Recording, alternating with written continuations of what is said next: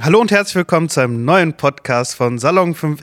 Mein Name ist Hüdawa Günger und ich bin nicht alleine. Mit an meiner Seite ist, du kannst dich am besten selbst vorstellen, oder? Danke, Hüda. Ähm, ich kann mich selbst vorstellen. Herzlich willkommen auch von meiner Seite. Ich bin Leo. Äh, ich bin auch bei Salon 5 allerdings als eher so in unscheinbarer Rolle und zwar hinter der Kamera. Und mein Gesicht ist nicht wirklich bekannt, äh, genauso wenig wie meine Stimme oder sonst irgendetwas. Außer halt das, was ich äh, so hinter der Kamera mache, beziehungsweise die Filme und so weiter.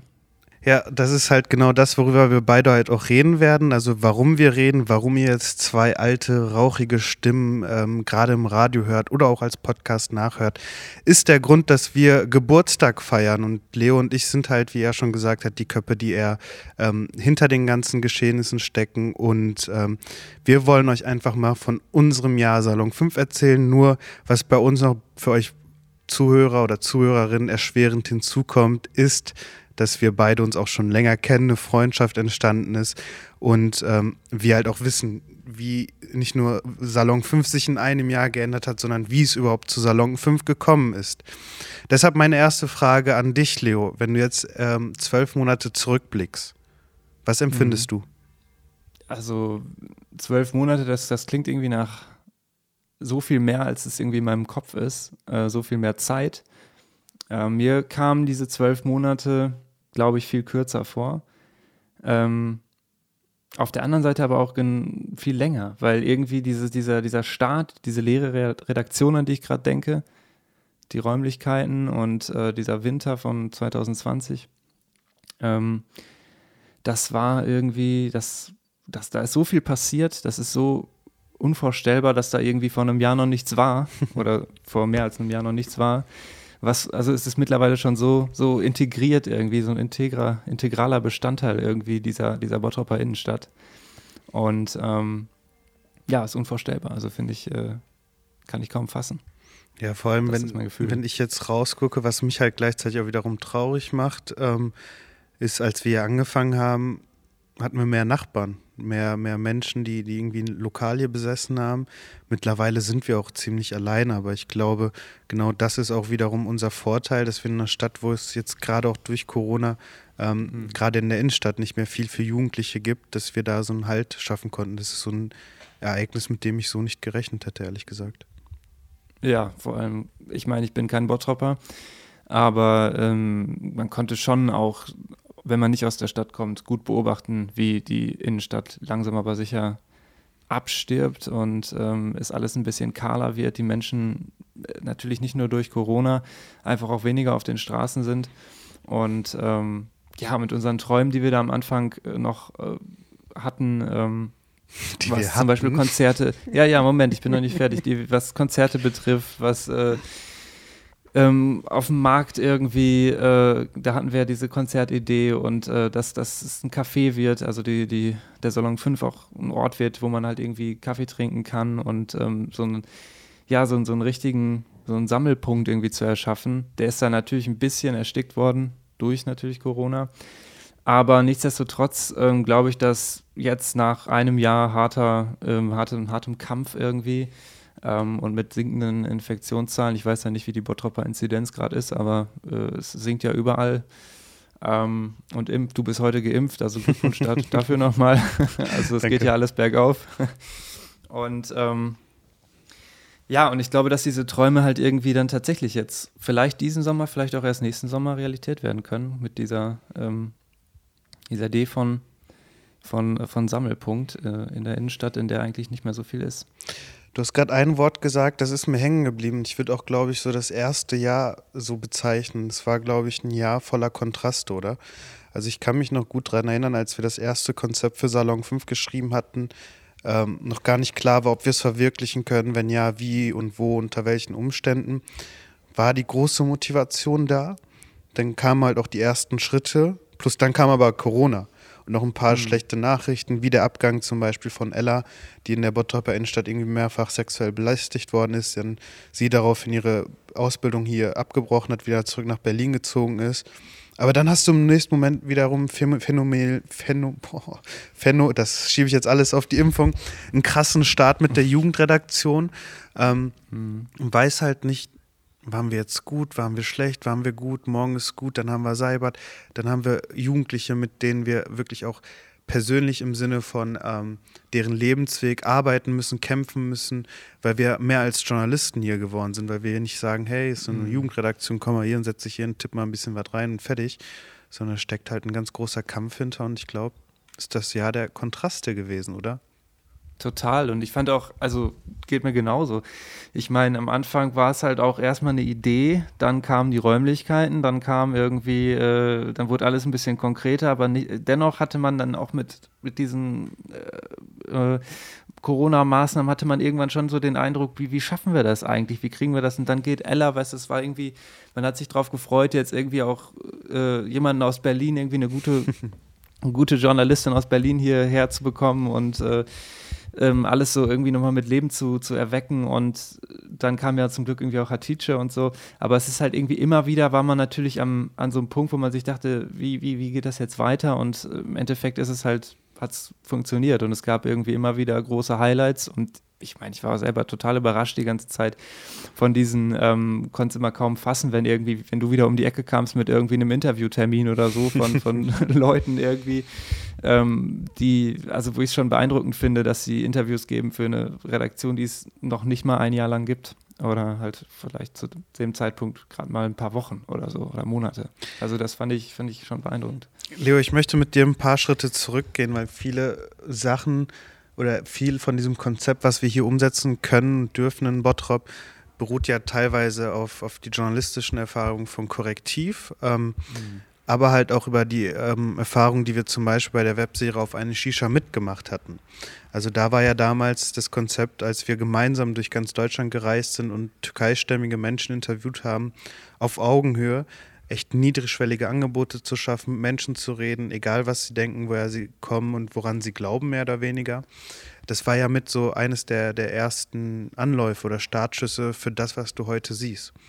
Ich frage mal so rum, ähm, hättest du geglaubt, dass sich aus so einem Projekt wie auf eine Shisha mit so etwas entwickeln kann? Ähm, naja, also ich, ich hätte das jetzt vielleicht gar nicht mal so stark im Zusammenhang gesehen. Ähm, aber im Endeffekt hast du recht, es ist natürlich irgendwie daraus ein bisschen geboren.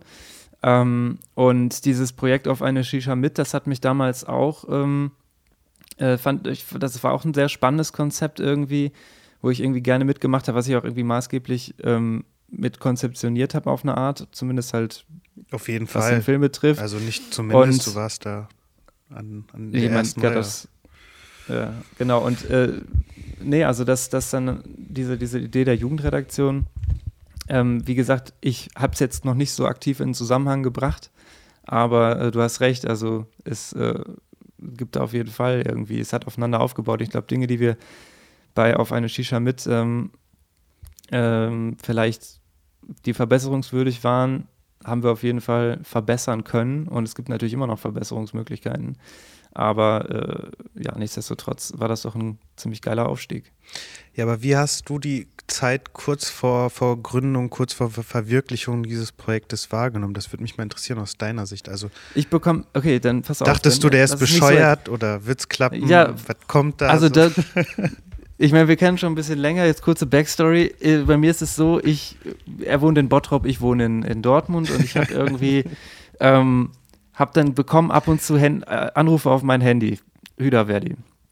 Und äh, ich gehe dann ran und dann irgendwie ganz kurz angebunden. Er ist irgendwie, man hört im Hintergrund noch Straßenlärm, er ist vielleicht gerade irgendwie unterwegs oder so ähm, in der Weltgeschichte und erzählt mir kurz was von der Idee und ich so, jo, jo, okay, alles klar. Versuche noch alles zu fassen, was er vor, vor, vor, einer Minute gesagt hat. Und dann ist es irgendwie, ja, Jugendredaktion und den Bottrop und es wird alles ganz groß. Und ich ähm, versuche es noch irgendwie zu begreifen und ich sag dir ganz ehrlich, bis zu dem Punkt, wo ich in diesen Räumlichkeiten stand, habe ich mir gedacht, was genau meint er da eigentlich? Und selbst als ich da stand, dachte ich mir, was meint, meint er eigentlich noch? Also, und dann, dann entwickelte sich das so und ich habe irgendwie diese Vision, die du am Anfang gegriffen hast, ja, so, so um die Wende irgendwie so kurz, ich glaube, es müsste Ende 2019 ungefähr gewesen sein. Es ja. ging ja auch alles dann relativ schnell. Ich glaube, das habe ich erst später richtig begriffen und ich bin immer noch dabei zu begreifen, irgendwie, was, was, was genau ähm, du eigentlich da irgendwie in Zusammenarbeit mit David erschaffst oder erschaffen möchtest und oder erschaffen hast. Und ähm, ja, von daher, also das, das ist so, so, so ein bisschen meine Sicht darauf. Das ist für mich immer so, äh, ja, so ein bisschen ungriffig ich, ist, bis ich es bis dann verstehe. bis, bis du dann schon mitten im System drin bist. Ein Ort, ja, ja, mit Keller und irgendwie Konzerten und dann irgendwann, ja, stehe ich da und habe dann irgendwie da. Ich habe ich hab ja auch schon zu Beginn des Podcasts offenbart, dass es auch ein bisschen persönlicher werden könnte. Und ich glaube, jetzt sind wir an dem Punkt angekommen. Ich glaube, Leo, was dich halt auch ausmacht, ist die bekloppte Art von dir, dass du auf bekloppte Ideen genauso bekloppt schnell Ja sagst ähm, und auch mit dabei bist. So haben wir uns ja auch beide übrigens kennengelernt. Also ich wollte mal einen Film, ähm, einen Dokumentarfilm bei Obdachlosigkeit machen, war zu dem Zeitpunkt auch kein Journalist, hatte auch kaum Kohle irgendwie, konnte gerade mal jedes Hotelzimmer oder sowas zahlen für, für euch. Und ich kannte Leo halt persönlich nicht. Und dann habe ich halt rumgefragt, wer kennt zufällig einen guten Kameramann. Ähm, dann hat sich Leo gemeldet und wir haben uns am Tag der Abreise nach Köln, wo wir irgendwie fünf Tage aufeinander schlafen sollten, nebeneinander manchmal. Auf ähm, der Straße? Auf der Straße. Ähm, haben wir uns halt kennengelernt und Leo dachte, hat er mir auch erst später erzählt, dass er irgendwie einen professionellen Kameramann assistieren wird. Auf einmal hat er den ganzen Film produziert. Und ich glaube, mhm. so ist halt unsere Freundschaft äh, und auch unsere Arbeitsbeziehung wirklich Schritt für Schritt größer geworden. Schon schön, ne? wenn ich ja. jetzt zurückblicke, jetzt, also unabhängig von Salon 5, wo wir beide heute stehen, wir sind erwachsen geworden, glaube ich. Also bestimmt, ich meine, es ist natürlich auch viel, es sind jetzt, ja, es sind ja mehr als mehr als fünf Jahre, es sind jetzt sechs Jahre, glaube ich, fast oder mhm. so, die wir uns kennen. Ja, könnte passen. Und ähm, natürlich, ich meine, wir sind irgendwie, damals waren wir noch nicht mal 20 und ähm, beziehungsweise ich glaube, ich war gerade 20 und das ist natürlich auch irgendwie eine, eine, wilde Zeit irgendwie, die, die Anfang 20er und jetzt sind wir, gehen wir schnell auf die 30 zu. Nein. Man gar nicht, nein doch, ich, nein, dann müssen wir ganz nein. ehrlich auch sagen, Augen auf, die 30, die kommt. Ja. Und äh, das ist halt so, aber ist auch nicht schlimm. Und ich glaube, wir haben irgendwie eine, natürlich viel erlebt in der Zeit. Du hast irgendwie bei Korrektiv äh, eine, eine, Karriere hingelegt und bist ja immer noch dabei. Ähm, und äh, ich habe irgendwie, ähm, bin immer noch Langzeitstudent, habe aber natürlich auch irgendwie Projekte nebenbei gemacht und es ist natürlich, man ist irgendwie erwachsen geworden. Das, also das, was wir damals auf der Straße gemacht haben, mit dem Obdachlosfilm, ähm, das war ja wirklich ohne jede, ohne jedes, keine Ahnung, Konzept oder so. Also zumindest du hattest auf jeden Fall ein Konzept, ich hatte keins, ich konnte ich hatte auch keins, keins haben. einfach nur auf die Straße gehen, fertig. Wir sind einfach losgegangen und dann irgendwie hat es ganz gut funktioniert und äh, es war natürlich viel Arbeit, aber ich glaube, wir sind auch mittlerweile ein bisschen, äh, ja. Ja, aber ich glaube, also ich wage es in den Raum zu stellen, zu sagen. an, an dem Arbeitsmuster hat sich zumindest bei mir oder bei uns beiden nicht viel geändert. Einfach bekloppt drauf los. Ich meine, ich, ich versuche es ja irgendwie organisierter und strukturierter zu werden, aber ich sage dir auch ganz ehrlich, weißt du ja auch, ähm, das ist schon irgendwie meistens Kraut und Rüben, was wir dann machen. Aber es, am Ende ist es halt eben, am Ende geht es halt um die Idee so. Und das ist mir auch über die Jahre immer klarer geworden, dass es jetzt nicht darum geht, also im Prinzip, das ist ja auch genau das, was halt irgendwie bei Salon 5 so ein bisschen im Kern drin steckt. Also wir haben da irgendwie eine, eine, Kellerräumlichkeit, wo wir eigentlich offiziell, weiß ich gar nicht, ob wir da so wirklich was machen dürfen, also nur, ich glaube, unplugged oder so.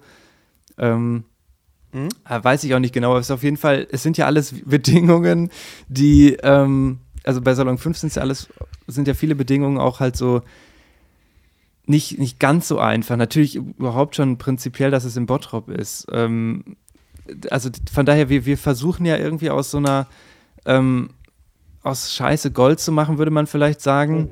Das, das ähm, ist und so war das nicht gemeint. ja, also, äh, nee, es ging so, ich meine, worauf ich hinaus will. Ähm, man versucht jetzt, also das ist zumindest auch das, was ich damals irgendwie beim Obdachlosfilm, weiß nicht, ob ich es gelernt habe, aber es war auf jeden Fall das, was ich machen musste. Ich hatte halt irgendwie, war zu, zu, zu, so ziemlich alleine hinter der Kamera und habe versucht, irgendwie 90 Minuten Film mit, mit, einer, mit einer günstigen Kamera zu drehen, mit einem Mikro irgendwie, das ich selber auch noch irgendwie dann halten musste. Also es war im Prinzip, waren es Bedingungen, die halt eben ein bisschen widrig waren, aber es trotzdem im Endeffekt geklappt hat, weil man halt sich irgendwie, weil man hatte, man, man hatte eine Idee im Kopf und es ging irgendwie um, um die Sache und äh, wenn es am Ende dann äh, wie's, wie's, wie man es am Ende gemacht hat, ist ja egal. Hauptsache, das, das, aus, das Produkt ist irgendwie gut. Und ähm, ja, also so diesen, diesen Spirit, den fühle ich halt irgendwie immer noch eigentlich. Ja, und ich glaube. Ich finde den auch nicht schlecht zu verlieren. Also, das ist eigentlich, finde ich, ein gute, ja, ich guter glaub, Kern irgendwie. Ich glaube, das ist halt auch genau das, was uns von einigen anderen Organisation oder Einrichtung unterscheidet, ohne jetzt die anderen irgendwie schlecht zu reden. Aber dass wir halt gerade gerade kämpfen und dass wir auch gesagt haben, du hast jetzt zwar indirekt gesagt, ähm, aus Scheiße Gold machen, beziehungsweise aus dem Standort Bottrop mehr oder weniger, gebe ich dir teilweise halt auch recht. Aber das ist ja genau der Grund, warum wir hier sind, warum wir hier gestartet haben, warum wir hier angefangen haben. Natürlich hätten wir sagen können, die erste Redaktion machen wir jetzt in, in München, in Berlin oder in Hamburg auf. Ähm, aber das wäre zu einfach gewesen. Das ist so die, unsere These gewesen. Und hier wirst halt einfach abgehärtet. Weißt du, was ich meine? Hier kommst mhm. du rein, hast den direkten Konflikt, hast auch genau die Jugendliche, die Jugendlichen, die man erreichen möchte, die von Null anfangen. Also schon sensibilisierte Leute, äh, die finden ihren Weg, die holen wir auch alle gerne ab, aber du musst halt wirklich gerade in der Jugendarbeit ähm, ganz unten anfangen. Und das Tolle ist, es entwickelt sich mit der Zeit so ein Schlüssel, den du ja auch auf vielen Reisen mittlerweile kennengelernt hast, wie man mit Jugendlichen umgeht, wie man sie animiert, ähm, wie man auch deren Wege ebnet und dadurch sind Freundschaften entstanden. Ich möchte jetzt ein bisschen mehr wieder zurück auf Salon 5 zurückkommen. Was ist so die Erinnerung, wo du sagst, das habe ich in diesem Jahr, also in diesen zwölf Monaten erlebt. Ähm, das behalte ich mir für immer, was du so noch nie jemandem erzählt hast. Mm, okay, ja. Ähm, man kann mal überlegen. Also was mir sofort in den Sinn kommt, ist auf jeden Fall äh, natürlich die zahlreichen Berlin-Reisen, ähm, die ich immer als auf jeden Fall anstrengend, aber auch auf jeden Fall immer äh, sehr bereichernd wahrgenommen habe. Und insbesondere die, das Treffen mit Steffen Seibert fand ich. Warum? Äh, ich, das, das war irgendwie so, das war so eine, ähm, so eine, das hatte so eine Dynamik, so eine, so eine ganz besondere irgendwie Energie. Also mit Philippa und, und, und, und Paul ähm, dann hatte ich noch einen Freund von mir, einen Kommiliton von mir, Lenny, dabei. Lenny, du bist großartig, der unterstützt Lenny, uns regelmäßig. Wir küssen ja, dein Herz und wir Grüße, lieben dich. gehen raus. Richtig. Und ähm, das war einfach irgendwie so diese ganze Spannung. Da werden zwei Jugendliche reingeworfen, die im Prinzip noch nie ähm, ein Interview geführt haben und äh, dann direkt halt mit irgendwie so einer Figur wie Steffen Seiber, dem, dem fucking Re Regierungssprecher der Bundesrepublik. Ähm, und dieses ganze, dieses Vorbereiten darauf, diese, diese, diese Eindrücke halt mitzubekommen, auch aus der, aus der Sicht der, der Jugendlichen, ähm, das war spannend. Und dann am Ende natürlich noch das mit dem Reifen, mit der Reifenpanne irgendwie. Ich, ich würde dich deswegen kurz unterbrechen. Also ich bin ja. ja zu dem Interview hin und zurück, glaube ich, war das, mit der Bahn hingefahren. Du warst ja aber auch mit den Jugendlichen, ähm, also mit Flipper und mit Paul, dann halt stundenlang unterwegs. Ähm, mhm. Kannst du mir ein bisschen von der Hinfahrt erzählen, weil gerade da die Emotionen bestimmt hochkommen und du weißt, okay, das sind Jugendliche, die vertrauen mir. Ähm, was hast du mhm. da auf dieser Fahrt wahrgenommen, mitgenommen? So, was, was waren so diese Momente, wo du gesagt hast, fuck, wir machen was Geiles? Ja, also ich weiß nicht, ob es auf der Hinfahrt schon genau diesen Moment oder diese Momente gab. Ich hatte das Gefühl, die Hinfahrt war erstmal noch so euphorisiert und äh, so eine Fahrt ins, ins Ungewisse, als jetzt vor allem für die beiden natürlich. Ähm, aber da hatte ich noch nicht den Eindruck, dass sie großartig aufgeregt waren oder sich das irgendwie so vor Augen geführt haben oder realisiert haben. Ich glaube, das passierte erst tatsächlich an dem Punkt, wo äh, am nächsten Morgen, äh, wo die im Café saßen und, und irgendwie äh, im Café Einstein irgendwie da ihr Frühstück zu sich nahmen, um sich, also, um sich vorbereitet haben. Aber im Auto dahin, da war das mehr so, so ein bisschen, so eine, hatte so einen Roadtrip. Ich habe Hunger, ja. ich habe Hunger. Paul Koppertz hat Hunger. Also das war eigentlich eine ganz gute Fahrt, weil wir waren, kaum sind wir aus, aus äh, Bottrop äh, auf die A2 losgefahren, hat ähm, Lenny, also sein, mein Kommilitone, hat halt dann die, die, äh, das, das DJ, ähm, DJing übernommen und hat dann direkt eine ziemlich gute Regel eingeführt. Und zwar jeder wünscht sich immer ähm, nacheinander einen Song. Also das heißt, jeder hat gleich viel ähm, Partizipation an der Musik. Und das hat sehr gut funktioniert. Dann hatte man irgendwie zum einen irgendwie das Shirin David und Hip-Hop von Paul und zum anderen irgendwie, keine Ahnung, was Philippa halt angemacht hat. Und ähm, hat sich irgendwie, hat die ganze Fahrt war gut unterhalten und äh, ja, das war irgendwie, es war eine schöne, schöne Reise, aber ich glaube, da habe ich noch dies, nicht diesen die Aufregung habe ich da noch nicht gespürt. Was ich halt wichtig finde, natürlich ist, läuft die Kernarbeit hier in der Redaktion, aber dass, ich, dass wir halt als Korrektiv oder auch als Salon 5 diese Berlin-Reisen sind halt wirklich kein Urlaub und auch nicht unbedingt das Interview, was wir da äh, führen, steht irgendwie im Vordergrund, sondern da geht es uns halt wirklich darum, den Jugendlichen auch eine, eine andere Welt außerhalb von Bottrop zu zeigen. Und das finde ich halt so geil. Also so, äh, mhm. ich hatte so ein paar Politiker habe ich auch schon getroffen in meinem Leben, auch so im Café Einstein und so. Und dann weißt du halt, okay, wenn du jetzt im Regierungsviertel bist, dann geht man vorher ins Einstein, damit die diesen Vibe mitspüren. Weißt du, was ich meine? Das sind so die Sachen, an die ich mich wirklich äh, ja, dank, ja, das, dankbar zurückerinnere. Das, ne? das Oder, funktioniert auf jeden Fall. Ja. Äh, erinnerst du dich noch im September, als wir zur Telekom Veranstaltung gefahren sind, mit dem Familienbus, so mit, mit irgendwie acht Jugendlichen, ja. äh, mit, mit sechs, sieben Jugendlichen oder so, keine Ahnung. Mhm. Es mhm. war schon schön. Total. Also klar, und da merkt man halt auch wieder bei den anderen Jugendlichen, bei Effe oder bei, ähm, bei Mewise halt auch so dieses, da war das genau gleich wie mit, mit, mit Philippa und Paul bei Steffen Seibert. Also dieses, ähm, ja, dieser Spirit, einfach dieses, dieser, dieses Feuer irgendwie zu spüren, was Journalismus auch bedeutet. Ähm, und dazu muss es jetzt, dazu muss man nicht top, top Journalist sein oder irgendwie ähm, sich irgendwie besonders gut, besonders gute Skills haben, sich besonders gut auskennen. Aber ich glaube, diese, ja, dieser, dieser Vibe dahinter, der ist, der ist rübergekommen. Auch gerade bei diesen Reisen, vor allem bei den Reisen, klar. Und natürlich wurden auch Freundschaften geschlossen. Leo, auch dazu. Was ich von, von, von dir wissen möchte, was nimmst du für dich persönlich? Ähm, das ist ja, glaube ich, nicht nur so und das ist mir halt auch wichtig im Team, dass du, dass man hier hinkommt und sagt, hey, ich verdiene jetzt gerade meine Kohle und fertig. So, was nimmst du für dich persönlich aus der Erfahrung mit den Jugendlichen mit auf deinen Lebensweg? Ähm, also zum einen ist es natürlich die ganz normale Berufserfahrung, die, die halt irgendwie dabei ist. Ähm, ich habe ja nicht, es ist ja nicht so, dass ich jetzt irgendwie, dass es für mich nichts Tolles wäre, jetzt irgendwie auch PolitikerInnen zu treffen oder äh, vielleicht auch mal einen Rapper oder so oder eine Rapperin.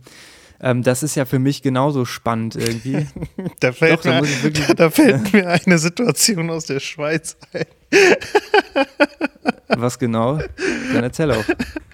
Also man, man hat ja auch viel mit, mit Egos zu tun. Also ja, nee, komm, das machen Ach wir so, spannend. Ja, das die, machen wir spannend. Aber die, die erzählen wir in unserem nächsten Podcast. Ja. Entschuldigung, ich ah, wollte dich okay. nicht unterbrechen. Nee, nee, alles gut. Und ja, auf jeden Fall, das ist zum, zum einen macht mir das natürlich auch Spaß oder gibt mir halt irgendwie ganz viel, ähm, damit bei sein zu dürfen.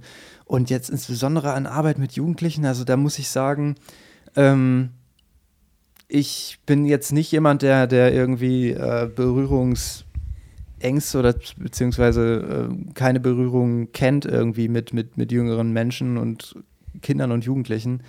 Ähm, ich bin mit drei jüngeren Schwestern aufgewachsen, die äh, alle nicht, nicht viel, viel jünger sind als ich. Also von daher ist es halt irgendwie für mich jetzt nichts, ähm, nichts Besonderes. Es ist aber schon so, dass ich mir das denke, was, was sich auch viele Leute denken, beziehungsweise was ich schon von, von, von vielen gehört habe, dass genau dieses, dieses, dieses Konzept oder diese, dieser Ort, Salon 5, ich hätte mein, keine Ahnung, ich hätte alles gegeben, dass ich sowas auch damals gehabt hätte.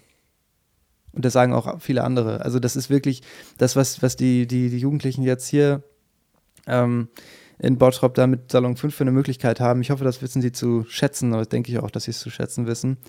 Ähm, was das für eine unfassbar geile Sache ist, irgendwie sowas zu haben im, ähm, jungen Alter, nee, abgesehen von Schule halt. Sagen wir, du bist jetzt 16 Jahre alt. Was glaubst du, in welchem Bereich von Salon 5 würdest du dich freiwillig engagieren wollen? Ähm, mit 16, ja, ich denke mal, also ich kann das ganz, ganz gut beantworten, weil ich halt auch mit 16 tatsächlich schon gerne hinter der Kamera stand. Deswegen würde ich natürlich mich auch um solche Sachen bemühen. Jetzt gerade im Video oder ja allgemein auf Salon 5 übertragen, du kennst ja ein paar Projekte von uns. Was ist dein Lieblingsprojekt? Du meinst jetzt Salon 5 Projekt? Hm? Ähm, Wo du sagst, so das ist so auch mein Baby oder da sehe ich viel Potenzial und auch einen Nutzen mhm. für die Gesellschaft.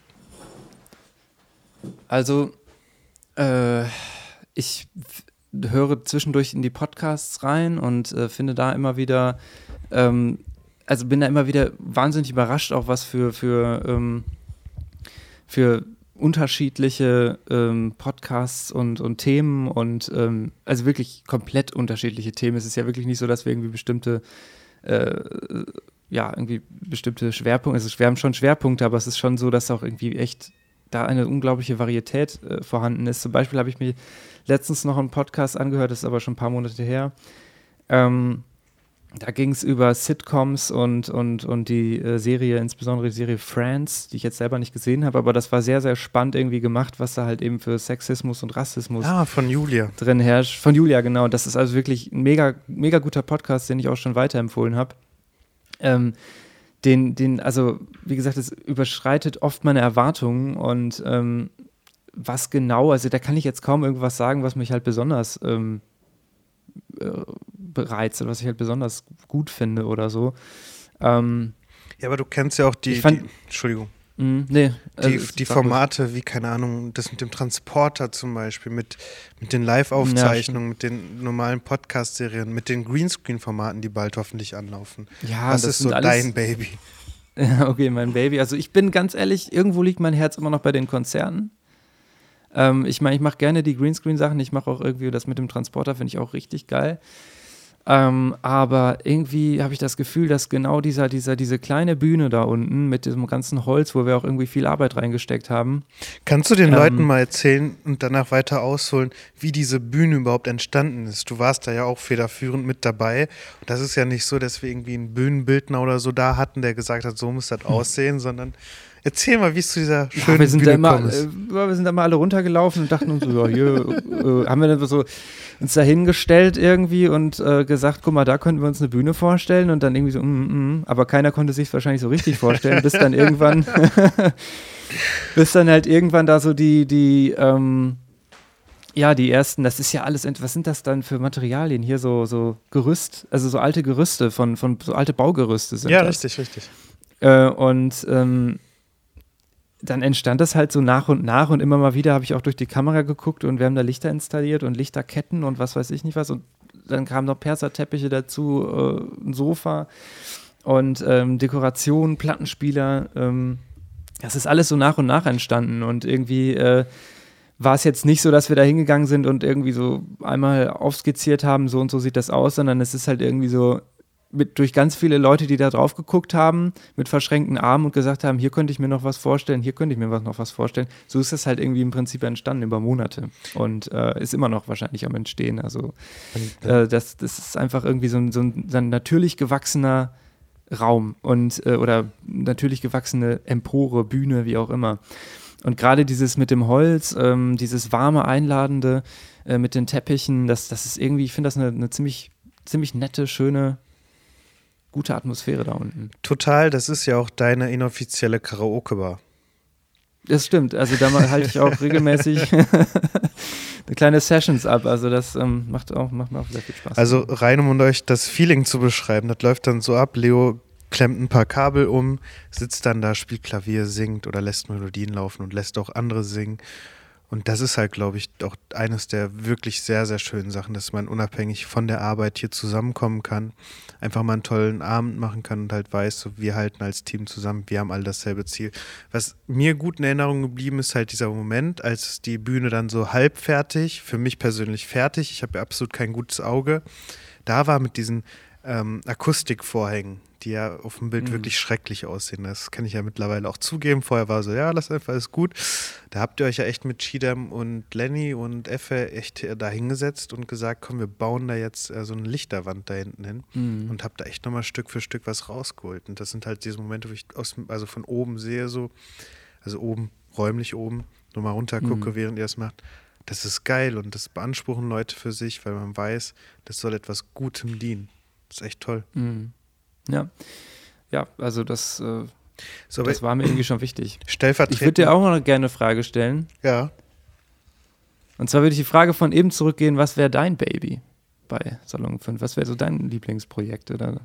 Ich glaube, es wird mir keiner übel nehmen, wenn ich da diplomatisch antworte ähm, und sag alles, weil also ich bin ja irgendwie in jedem Teilbereich dabei aktiv, ähm, wo ich jetzt, also wo ich viel Hoffnung reinstecke ähm, sind halt so diese Greenscreen-Formate. Also wir haben ja natürlich den Strang, der parallel läuft, der uns auch das Leben absichert, mehr oder weniger.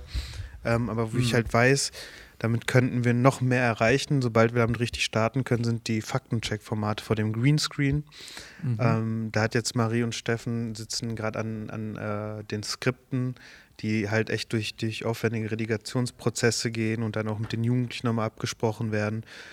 Mhm. Ich glaube, das könnte ein wichtiger Schritt nicht nur für uns sein, sondern auch für Jugendliche, ähm, die, die häufig vielleicht alleingelassen werden. Ja, Leo, aber okay. ich möchte jetzt nicht nur, dass wir uns gegenseitig irgendwie ganz Zeit Lob aussprechen. Was glaubst du, könnte sich bei Salon 5 noch verbessern? Also, ich glaube, dass ähm, Salon 5. Du darfst mich auch mit kritisieren. das habe ich mir schon gedacht, dass ich das darf. Ähm, also, ich finde halt, dass das erste Jahr ähm, das habe ich dir auch bestimmt schon öfter mal erzählt, ich finde, dass das erste Jahr Salon 5 ein Jahr war, in dem natürlich alles möglich war, in dem man halt wirklich seine Fühler in alle Richtungen ausgestreckt hat und äh, um sich äh, gegriffen hat und halt irgendwie geguckt hat, wo, was, was geht alles und das hat ja auch gut funktioniert. Es gab ja irgendwie super viele vielschichtige Projekte. Es gab das Konzert, es gab irgendwie, der Greenscreen kam dazu. Ähm, also es war wirklich irgendwie die ganzen Reisen und so ähm, ein breiter Blumenstrauß irgendwie. Und ich finde, dass ähm, wir, also was sich verbessern könnte für die Zukunft, dass man sagen könnte, man nimmt jetzt irgendwie dieses ganze dieses, diesen ganzen Skill oder dieses ganze, ähm, die ganze bunte Themenvielfalt und schaut, welche Themen oder welche ähm, Projekte quasi ähm, können uns wirklich, also sind wirklich der, der wichtigste oder die, die wichtigsten Bestandteile. Dass man das so ein bisschen verdichtet und sagt, man schaut noch mehr darauf, dass ein bestimmtes Projekt noch mehr Aufmerksamkeit bekommt, als dass man sagt, man hat Aufmerksamkeit für fünf verschiedene Sachen. Wo dann natürlich irgendwie fünf verschiedene Sachen nicht zu 100% gut gemacht werden können. Aber wenn man halt sagen kann, man teilt es noch mehr auf, dass man, dass man bessere Einzelsachen schafft, als insgesamt, also du verstehst oder ihr versteht, glaube ich, was, was ich damit meine. Das wäre so vielleicht ein Punkt, der, der halt irgendwie, ähm, den, den ich kritisieren ähm, würde. Äh, ansonsten, es fehlt uns ja nicht irgendwie an, am, am Geist oder am, am, am, am, Willen irgendwie. Also da sehe ich ja immer wieder die, die, die, ähm, das, das, das Potenzial, das da ist. Also dass, dass man, dass man einfach Bock drauf hat, das zu machen so. Und ähm, genau, man darf halt, finde ich, muss man ein bisschen aufpassen, dass man halt so sein Pulver nicht irgendwie verschießt, indem man halt etwas nicht, nicht mit, mit 100 Prozent irgendwie ähm, beschicken kann, besteuern kann, schaffen kann, machen kann. Super, ja, dann bedanke ich mich klar, für den Podcast. Habe ich was Falsches gesagt? Nein, nein. nee, ähm, finde ich total spannend. Ähm, Leo. Ja. Wo siehst du Salon ja. 5 in zwölf weiteren Monaten? Ähm, zunächst sehe ich Salon 5 ähm, mit, ich weiß, wie viel äh, Instagram-Follower haben wir gerade? Ich glaube 1500. 1500. Also ich sag mal so, die 10.000 sollten schon mal drin sein. In zwölf Monaten. ja. Ja, guck mich nicht so an. Also die 10.000 sind drin. Da müssen wir ein bisschen, wie gesagt, ein bisschen verdichten, ein bisschen mehr, mehr knallen und dann ähm, kriegen wir die 10.000. Also das ist so ein bisschen so, das würde mich freuen irgendwie. Das wäre doch, wär doch geil, oder? Nein, 10.000 Abonnenten bei Instagram, wer will das schon haben? also ich sag mal, sehe nichts um dagegen.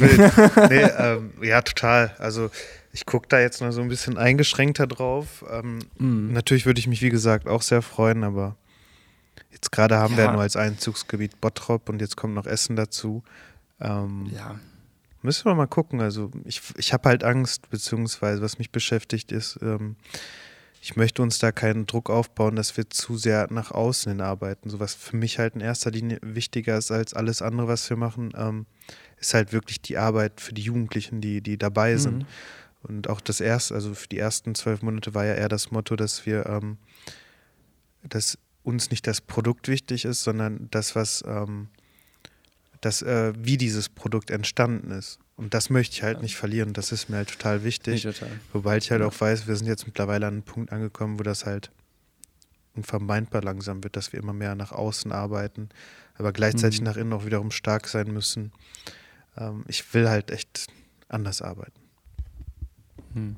Ja, ich glaube, das ist etwas, was halt wirklich gut funktioniert. Also so aus, aus, aus meiner Perspektive kommt es mir so vor, als würde das, dieser Weg, ja, dieses, also die, dass, dass, dass der Weg wichtig ist und nicht das Produkt. Ich glaube, das funktioniert gut, weil ähm, ich habe jetzt ja auch diesen, vor, vor ein paar Monaten diesen ein Jahr Salon 5 ähm, Film gemacht und ähm, da ist mir halt auch, ja, mal kurz kurz Werbung dafür. Nee, finde ich äh, super, aber ich musste nur wegen der Geschichte lachen. Die kannst du ja gleich auch mal einen Schluss zu erzählen.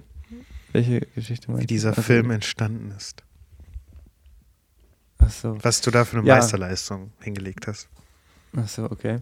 Ja, ähm, nee, äh, ich wollte nur sagen, dass da ähm, in dem Film ja wahnsinnig, also da, das war ja so, so ein Kern irgendwie, wo ich gesagt habe, ey, dass diese, dieses, diese, ähm, diese Dynamik ist krass irgendwie, weil ich habe da wirklich mir gedacht, wie fange ich diesen, wie mache ich diesen Film eigentlich, wie will ich, will ich denn das darstellen, was ein Jahr Sendung 5 ähm, war oder bedeutet.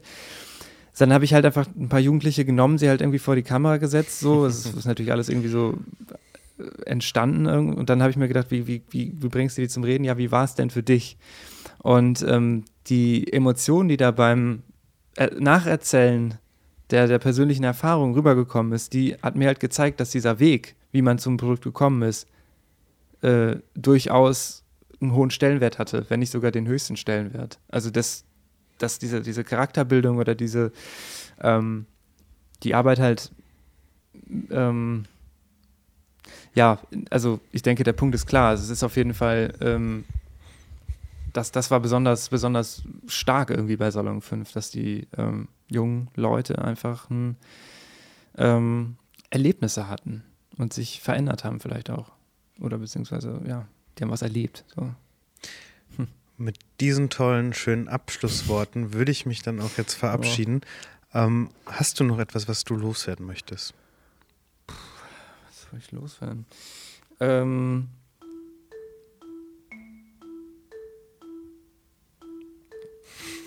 Nee, habe ich nichts.